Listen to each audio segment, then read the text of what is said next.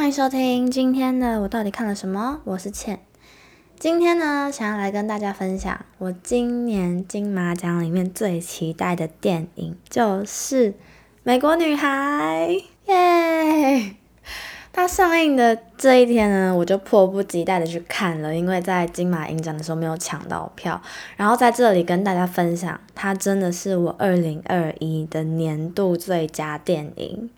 他的故事非常贴近每一个都曾经经历过青春期的我们，然后演员们的实力呢，也都是非常的令人敬佩，感觉就像他们平常的日常生活一样自然，然后又非常的深刻。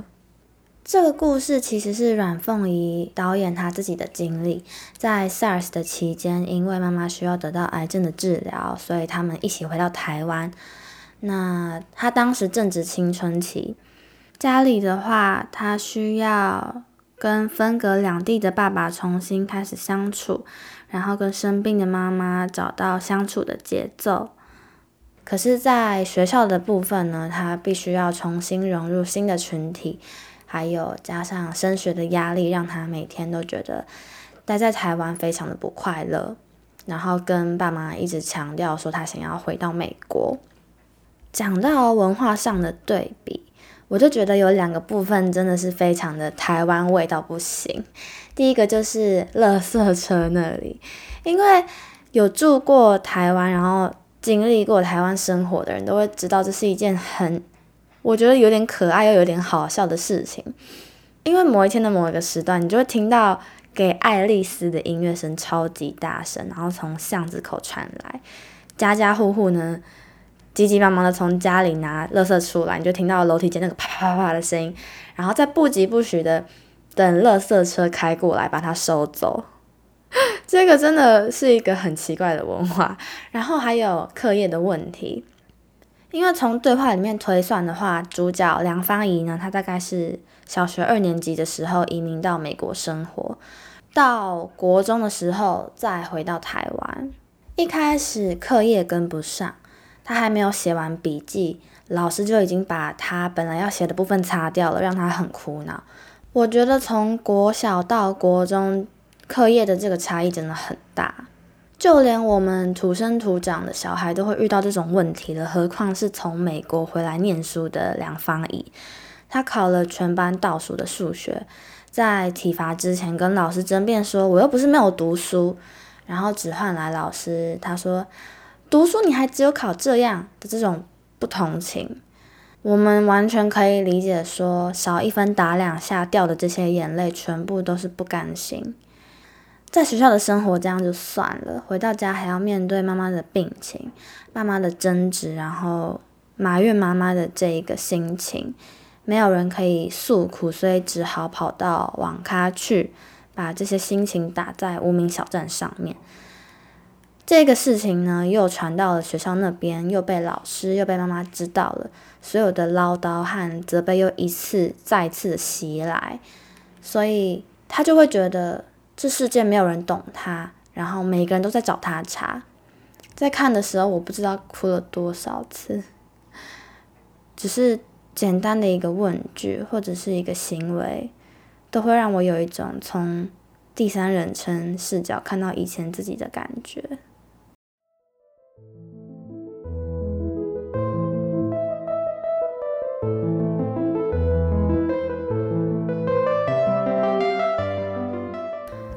我在电影里面看到很多以前的自己，这个部分不是指我在学校被排挤啊，或者是不融入什么的，只是我觉得在青春期的时候，我在家里好像也是一个这样子的存在，好像让每个人都很头痛。讲到兄弟姐妹之间的家事，就会觉得为什么不是你去啊？我们昨天明明就已经晾过衣服了，然后他昨天明明什么都没有做。最后呢，我们就选择让衣服在洗衣机里面躺一整天，可是还是会很开心，说有这样子可以打打闹闹、分吃零食啊，在吵架之后打勾勾和解的家人。讲到我那时候对付我爸妈，回到家如果被问吃了没，一定是没有要回答。然后一开口的话，就只是跟他们说记得要给我晚餐钱，然后问他们说为什么早餐又是吐司，这种甩门的话是我的绝招，拒绝沟通就是最佳防备。其实现在这样子距离十年后一看，会觉得他们明明就只是很简单的事情，为什么要弄得那么复杂？可是当时的心情就是觉得。在姐姐、妹妹、女儿，然后又同时是学生的这些角色里面，没有人理解我。这种愤世嫉俗的确切原因，其实我自己也不是很明白。有可能是觉得都已经活到这个年纪了，就算我不说，我不明说，我妈也会懂吧。像是我生病的时候啊，就会想要喝麦当劳的玉米浓汤。或者是我不喜欢喝绿豆汤，为什么要买给我？这种小小的事情，那个时候就是觉得不被理解。等到离青春期有一段距离之后，才会真的明白，说有人说过的那句话，就是青春期的我们最喜欢做的事情，就是把事情放大检视。电影里面。妹妹有一次问方怡说：“姐姐，You know mommy loves you, right？” 的时候，当妹妹问说：“你知道妈妈是爱你的，对吧？”她一听到这个问句，我看着她的表情，我就知道她心里面的答案。她其实觉得她一点也不爱她。如果硬要说的话，我甚至觉得我妈很讨厌我，很憎恨我。小时候，我也会跟我朋友们抱怨说：“哦，我妈竟然突然就跑去欧洲玩两个礼拜，我甚至在她出发前一天才知道这件事情。而且，如果有钱去欧洲的话，怎么不给我多一点零用钱？但是要到现在，我才会知道说，哦，那是因为，嗯，她平常月休可能才六天，两个礼拜的假其实是靠好几年的年资才累积下来的。”在电影里面，方怡她跟同学说：“我觉得身为一个母亲，她没有尽全力。”她同学回她一句：“但如果这已经是她可以做到最好的了呢？她的最好是什么？她明明就还有选择。”方怡心里一定是这样想的。不懂，既然我们回来不快乐，那为什么不要把我送回美国？他一开始带我们去，不就是想要我们跟其他人不一样吗？这些是方怡的心声，可是站在妈妈丽丽的角度看，她又怎么会知道自己会生病？自己的身体状态都已经这样子了，为什么大家不能够多体谅、多听话一点？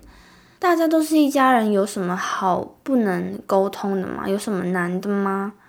我觉得，其实如果没有透过第三个人来做和事佬，来帮两方做解释的话，全部这一些情绪都只会成为是单方面的不理解，延续到的不谅解。有一幕我也非常印象深刻，就是方怡她在想念美国的时候，她拿出了一张小时候和马拍的合照，那个照片的一半被折起来了，打开了之后呢，发现是妈妈在照片的另外一边。打开的当下也等于是方怡她提醒了自己。有一段这么快乐的美国时光，如果没有妈妈，我也是没有办法拥有到的。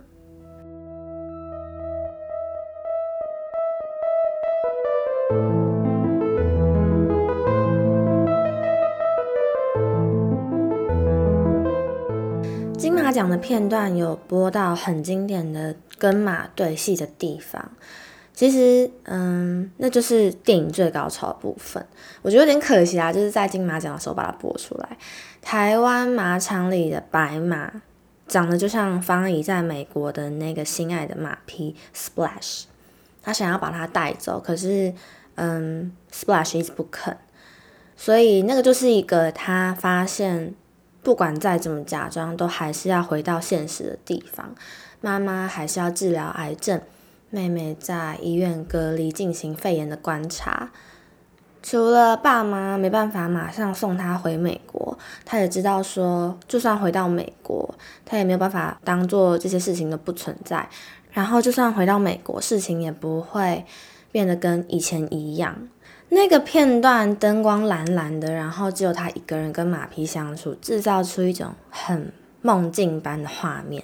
可是事实上却是打破方怡他自己理想中、幻想中的那一个场景，跟那一个可能另外一个时空应该要存在的他自己互动里面。我很喜欢他们掏耳朵的那一段，就是海报的那个画面。当方怡她转过身，然后跟妈妈说：“你可以帮我掏耳朵吗？”的时候，就代表着她决定要跟妈妈重修旧好。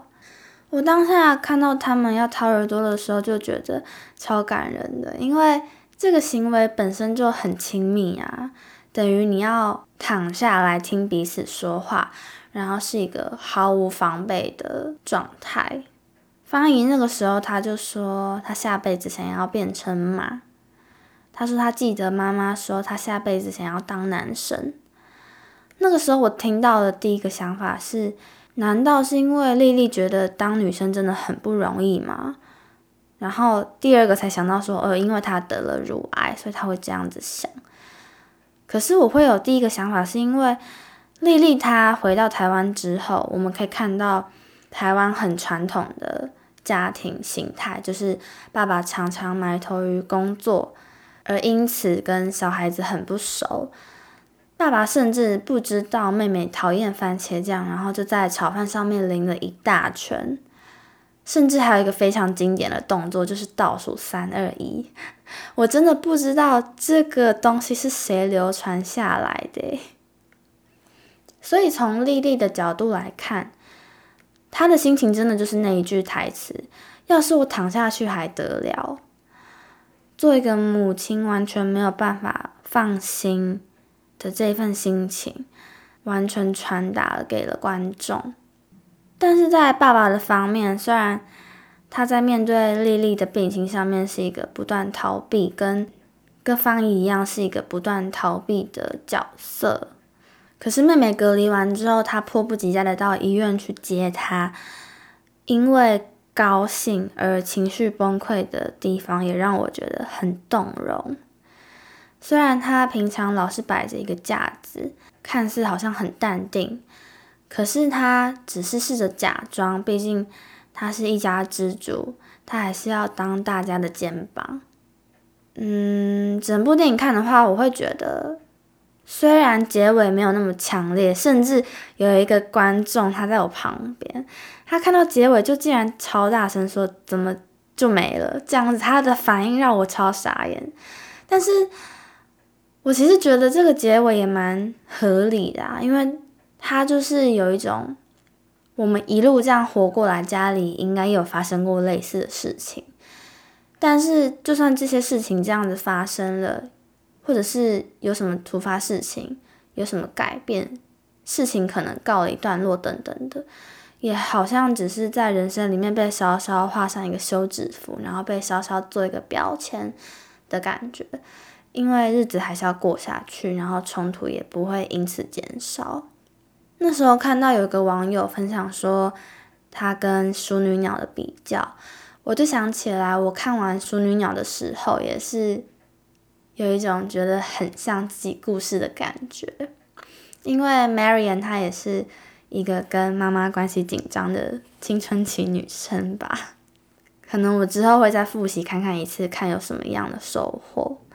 最后呢，想要在这边谢谢阮凤仪阮导，他给我们看了一部这么棒的作品。之前指导过的短片《姐姐》，讲的是他跟妈妈刚。开始到美国不适应的那个经历，然后我那时候在高雄电影节的时候有幸的有欣赏到，只能说真的是跟阮导很有 很有缘分吧。对，虽然没有得到今年的最佳电影奖，但是在我心中真的是首选的二零二一好片。那我也希望还没有看过的，或者是已经看过的人也都很喜欢。也会喜欢这部电影。那大家如果听了喜欢，或是有什么心得的话，欢迎到 Instagram 跟我分享，或者是到 Apple Podcast 上面帮我评个分，留个言。那以上就是今天的我到底看了什么？我是浅，下次再见。